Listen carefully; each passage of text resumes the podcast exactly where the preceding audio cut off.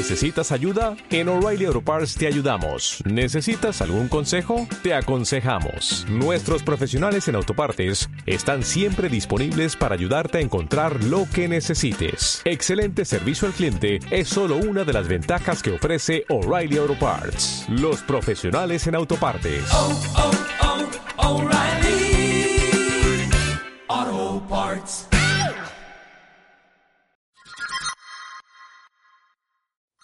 Hola, bienvenidos a un nuevo episodio de Vitamina B3. Soy Teresosa y estoy hoy un poco nerviosa porque es el primer episodio que voy a hacer yo sola. Ese es el séptimo episodio y bueno, hoy voy a hablar de diferentes temas. Hace como una semana puse en mi Instagram de qué les gustaría que hablara y me dieron diferentes temas. Hay algunos que la verdad no voy a tocar porque después voy a invitar a pues personas expertas en el tema, pero en los que yo sepa que les pueda dar algo, o sea, dar un mensaje o tips, pues son los que voy a tocar en sí. Son como seis, siete temas diferentes. Y el primero que voy a tocar va a ser paz mental. Me dijeron que hablara un poco sobre la paz mental y yo creo que es algo que tenemos que tener, pues, o sea, que más que tener, buscarla, porque yo creo que es algo muy difícil de tener y de mantener, porque muchas veces podemos estar bien, empezar el día bien y cualquier cosa, pues, exterior puede que nos afecte, pero no, o sea, no debemos de dejar que nos afecte. Y bueno, ¿cómo? Digo, se los digo a alguien, se los dice a alguien que literal pues cualquier cosita la pone ansiosa y le estresa, pero yo les voy a dar cinco pues tips que me han ayudado y que han ayudado a mis amigas y a gente que conozco que para pues estar un poco más en control con tus emociones y encontrar esa paz que pues todos queremos, porque si estás haciendo cualquier actividad, no puedes tú estar bien y estar disfrutándola si no encuentras esa pues paz y esa felicidad en ese momento, ¿no? Primero es vivir en el presente. Claro está que estamos pensando siempre de que no, lo que hice, lo que no hice, lo que voy a hacer. Una, yo creo que para nada hay que estar pensando en el pasado. O sea, ya lo que pasó, pasó, no puedes cambiar nada, no tienes una máquina del tiempo. Entonces yo creo que pues es algo que para nada deberíamos de hacer. Por algo pasan las cosas y todo lo que te ha pasado, siento yo, que te ha llevado a donde estás. Entonces yo creo que eso de estar viviendo en el pasado y pensando en el que hice, que no hice, que dije, que no dije, pues no.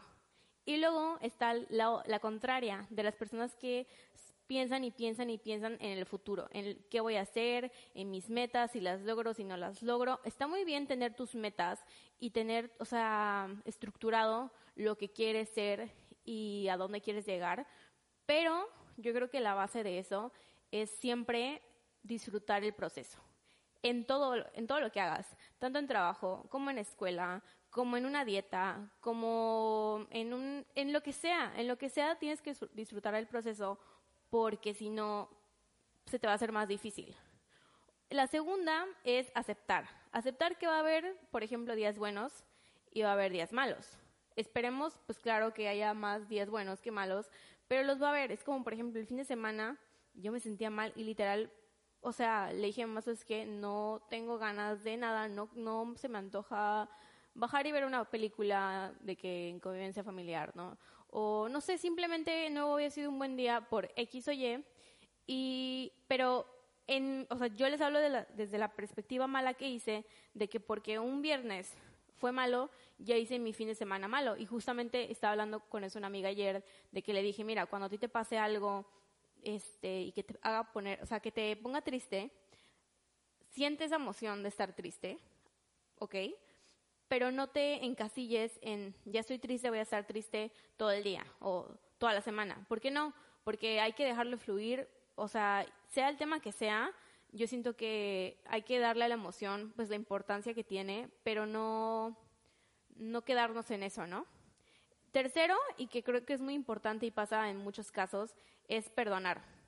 Tanto a un amigo, tanto a un familiar incluso, y pues el típico caso de parejas, ¿no? Si no, si no pues dejamos pasar y perdonar, porque una cosa, o sea, perdonas, pero no, eso no quiere decir que ya vaya a ser todo como antes. No, claro, no, o sea, porque pues tenemos sentimientos y pues las cosas, o sea, si alguien nos hace algo malo, pues nos va a herir. Pero el problema está en tener ese rencor siempre. Y vivir con rencor no te va a llevar a nada bueno, obviamente. Entonces yo creo que es olvidar lo que pasó de cierta forma, perdonar y seguir adelante. Capaz si ya no vas a seguir con tu pareja, capaz si ya no vas a ser amigo o amiga de esa persona y pues en el caso de la familia, pues capaz si ya tú tengas que, no sé, desarrollar más esa relación con el paso del tiempo.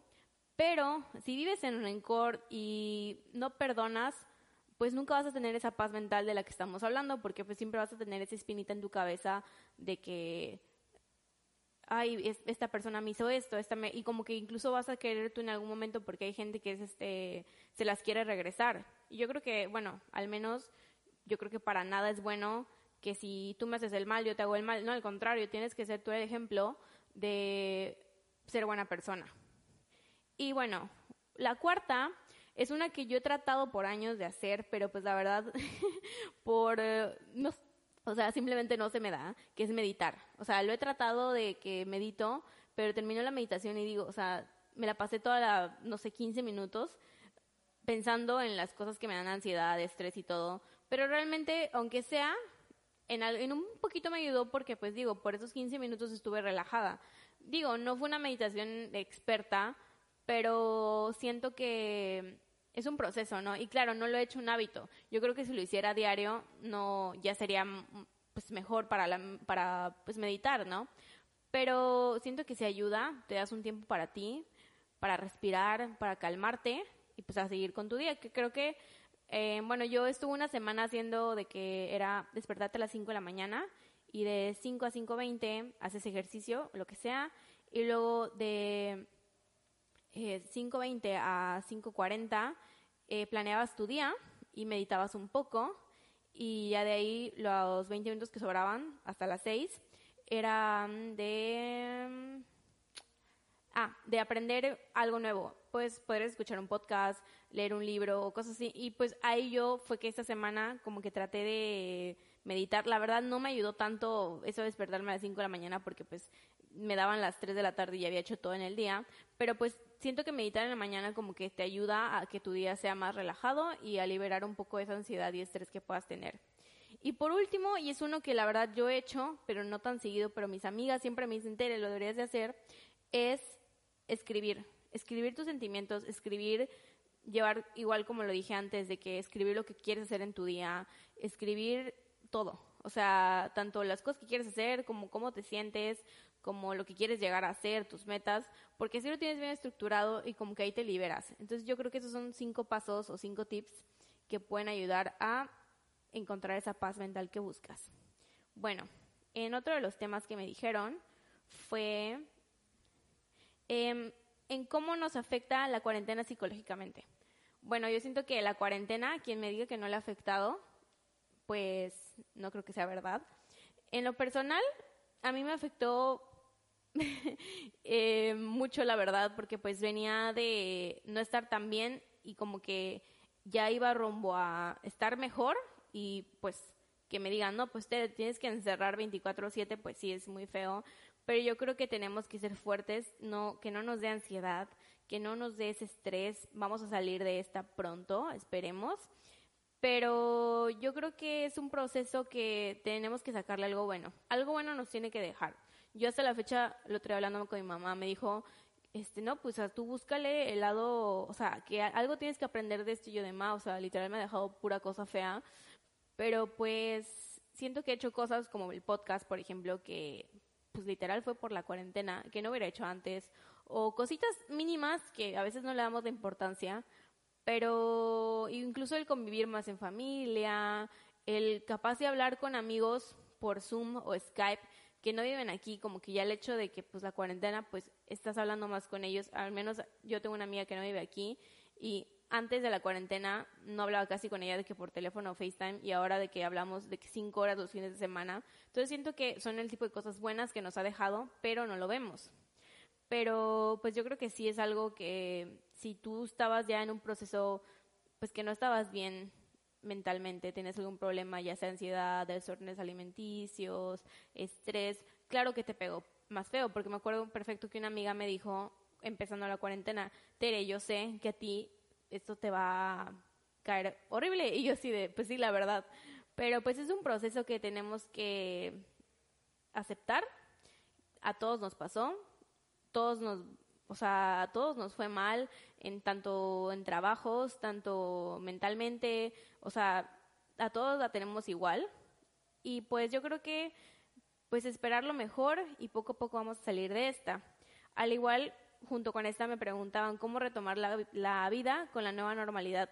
A mí la verdad ese término de nueva normalidad me choca escucharlo porque literal yo pienso que es como de sí, ya vamos a salir siempre con cubrebocas, careta, gel en todos lados.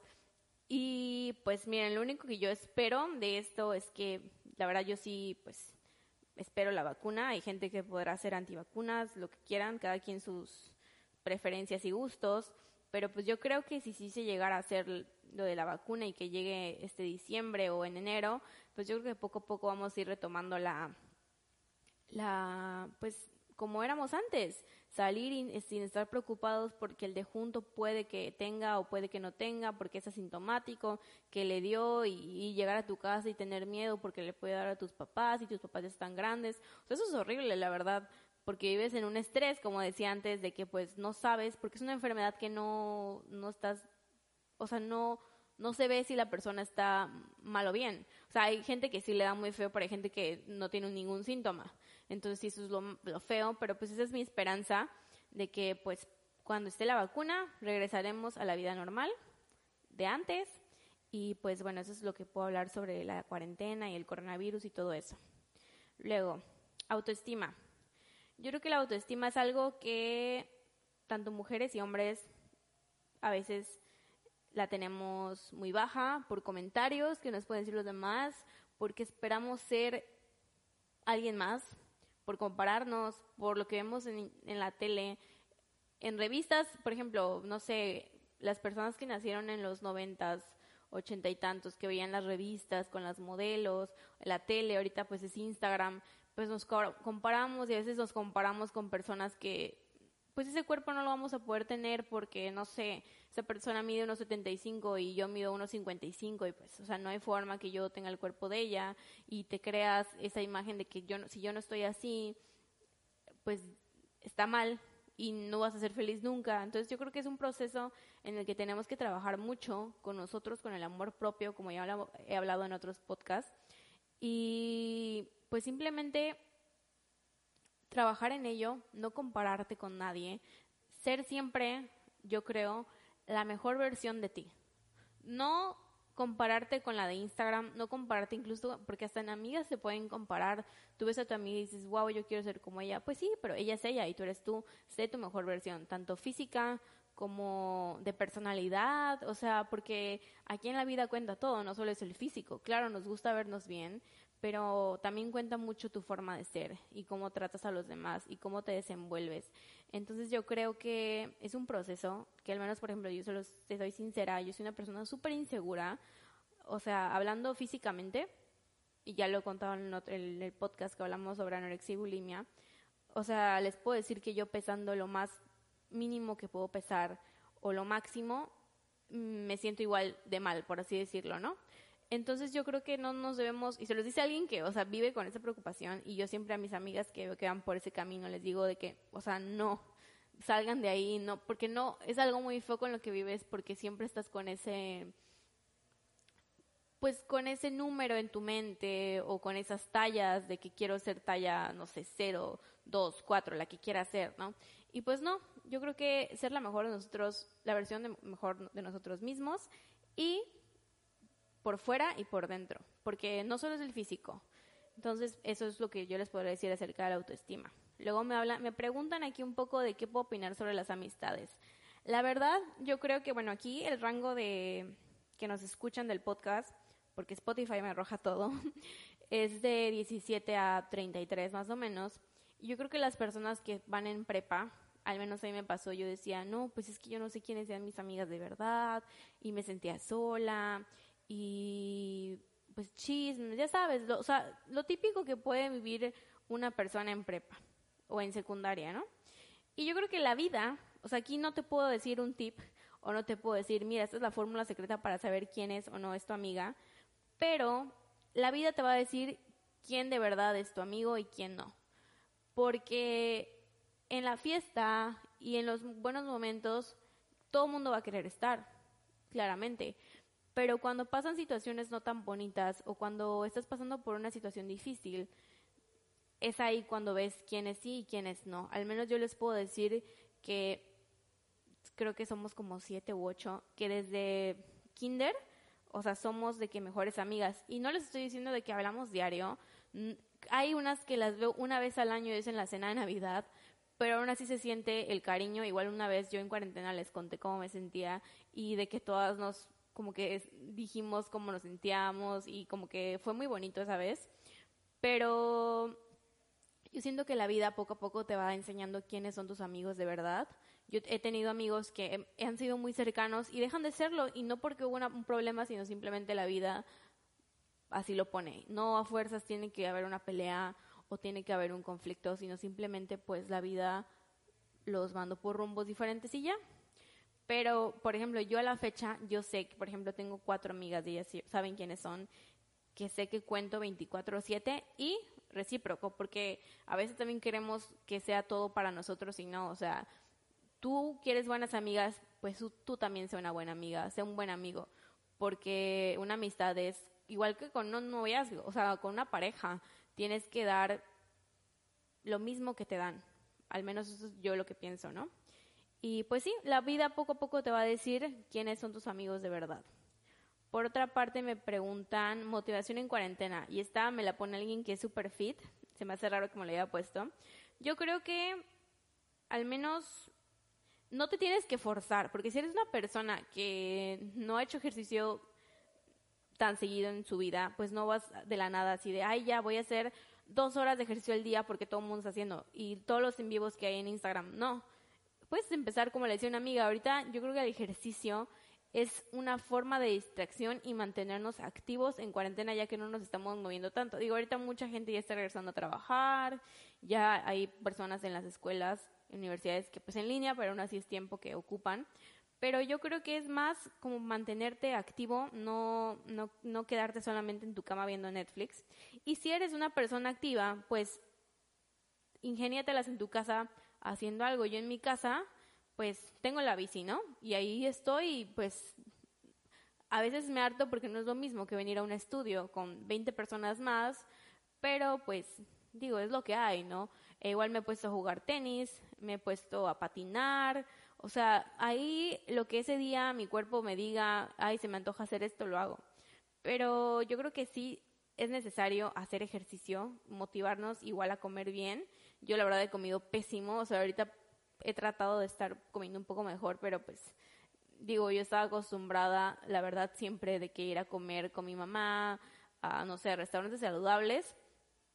Y ya ahorita pues como que, no sé, compran todo en Costco y pues no es tan sano y digo, ay, quiero comer esto y quiero comer esto. Igual, pues por la misma ansiedad que te puede dar, comes por ansiedad. Pero pues eso sería mis tips acerca de la motivación. Y también me preguntan de la necesidad de socializar. Yo la verdad, eh, algo que, bueno, yo creo que, no sé si lo he dicho antes, pero yo hubo un tiempo que era cero, o sea, no salía casi. ¿Por qué? Porque yo como a los 13, 14 empecé una relación y pone que duramos como tres años, de ahí cortamos como seis meses y inicié otra relación que duró seis años. O sea, literal fueron como diez años de yo en noviazgo. Claramente era la típica niña que no salía con sus amigas, que dejó de hacer muchas cosas por pasármela con esa persona. No me arrepiento, digo, pero no es lo sano. Yo cuando veo que mis amigas son así, les digo así como de, no, pues mira, veme lo que me pasó a mí. No, la verdad no fue lo mejor. Yo en el último año de mi última relación me di cuenta y fue que empecé a salir con mis amigas, tanto salir con mi novio, salir con mi familia, porque hubo un momento en el que era mi novio, mi novio, mi novio, y pues no es lo más sano, y vio relaciones yo así, y creo que eso te lleva a costumbre en una relación, y te lleva a, pues, volverte dependiente de esa persona, que cuando esa persona ya no esté, ¿qué vas a hacer? O sea, se te va a acabar el mundo. E igual hay gente que no es antisocial y le gusta quedarse en su casa, y pues yo creo que ya va dentro de su personalidad, de su forma de ser, pero la verdad no creo que sea lo más sano. Yo creo que lo más sano es claro, saber estar en casa, cosa que yo les puedo decir que también eso es algo que me pudo mucho la cuarentena. Yo nunca estaba en mi casa, yo iba a la universidad, de ahí me iba a comer con mi mamá a un restaurante, de ahí me venía a B3, de ahí me quedaba aquí dos horas, de ahí iba a cenar o iba con mi novio en su tiempo o con mis amigas y llegaba y me dormía y esos eran todos mis días. Claro, me dicen, te quitamos todo eso, pues llego a mi casa y digo, ¿qué hago? Pero, es, y eso también está mal, pero hay gente que sí de planes de que no, pues me la quiero pasar encerrada y yo creo que ahí ya, mm, no quiero generalizar, pero yo creo que va más un problema pues de que la persona no se siente tan bien o tan cómoda socializando y pues ya debería ser algo como de pues tratarlo con un psicólogo o hablarlo simplemente, ¿no? Digo, no soy experta en el tema, pero yo siento que no es lo más normal, ¿no? Luego me preguntan que eh, salud mental. Bueno, yo creo que ya lo toqué un poco más. Y ese es el último tema que voy a hablar, porque los demás los quiero tocar ya con expertos. Pero yo creo que la salud mental es un tema que al menos en esta década se ha tocado más, se le ha dado más importancia, porque incluso yo lo veo con mi hermana, y mi hermana es muchísimo más grande que yo. Bueno, no muchísimo, pero pues ella tiene 30 años, yo tengo 23, y pues somos diferentes épocas, pero no se veía tanto o sea, sí lo había, pero no se veía tanto ese tema de salud mental como ahora. E igual con mi mamá yo lo veo, no se veía tanto. O sea, ella me cuenta y no, no era un tema tan hablado ni tan que se preocupe la gente. Pero a mí lo que me causa como un poco de, pues, se me hace extraño es que tenemos más recursos ahora para liberarnos de esa ansiedad, de ese estrés, de esos desórdenes alimenticios, de esos trastornos, de lo que sea, y somos de las generaciones que más los padecen y más se, se, quedan ahí. ¿Por qué? Porque también mucha gente tiene ese miedo y ese tabú de ir al psicólogo y al psiquiatra, que no, o sea, yo creo que es necesario ir. En cuanto veas un, una cosita que dices tú, la verdad esto no, no siento que esté bien, yo creo que es necesario ir, acudir a un psicólogo, psiquiatra si es necesario, hablarlo, no quedarte con ello, porque sí es muy importante, porque les digo, o sea, si no tienes tú paz mental, salud mental, o sea, no estás bien mentalmente, no vas a disfrutar, por más que tengas un trabajo excelente, por más que tengas tú, no sé, te encante tu carrera, por más que tengas una relación de pareja y esa relación y esa persona te quiera y te adora y hagan mil cosas, este, viajen, lo que tú quieras. Si tú no estás bien en tu interior, no vas a poder disfrutar al 100 o como deberías de las situaciones que se te vengan a, o sea, contigo, porque pues antes estás tú y antes debes estar bien tú para disfrutarlo. Entonces yo creo que eso es muy importante a toda la gente que nos escucha y más ahorita en cuarentena yo sé que hay mucha gente que la ha pasado mal, que ya está estresado porque quiere salir, que ya, ya no sabe qué hacer, que si engordé, que si enflaqué, que, que el gimnasio, que la escuela en línea, que el trabajo, que cerré mi empleo, o sea que tuve que despedir, me despidieron incluso, pues yo creo que hay que relajarnos un poco, poco a poco va a regresar todo a la normalidad. Y pues hay muchas terapias en línea, hay presenciales incluso, búsquenlas si creen que es necesario y si no, incluso pueden hablarlo con sus amigos, con sus papás, pero yo creo que lo peor que pueden hacer y que yo lo hice en mucho tiempo es guardarse las cosas. Y guardarse las cosas yo creo que es lo peor que puedes hacer porque te quedas tú con tus sentimientos y va a haber un punto en el que explotes cosa que no, pues para nada es buena, ¿no? Y bueno, eso fue un poco de los consejos, tips o como le quieran decir que alguien de 23 años les puede dar a ustedes. Espero les haya gustado. La verdad es la primera vez que lo hago sola, a ver cómo sale, a ver si, si me gusta, la verdad. Pero bueno, esto fue el séptimo episodio de Vitamina B3. El próximo, espérenlo en dos semanas más o menos. Y vamos a hablar un poco de la ansiedad y quiero que sea el próximo con una psicóloga porque se me lo han pedido muchísimo y es uno que yo quiero hacer, nada más que quiero encontrar a pues la persona indicada y el tema indicado para hablarlo. Pero bueno, eso fue todo, muchas gracias y nos vemos el próximo miércoles.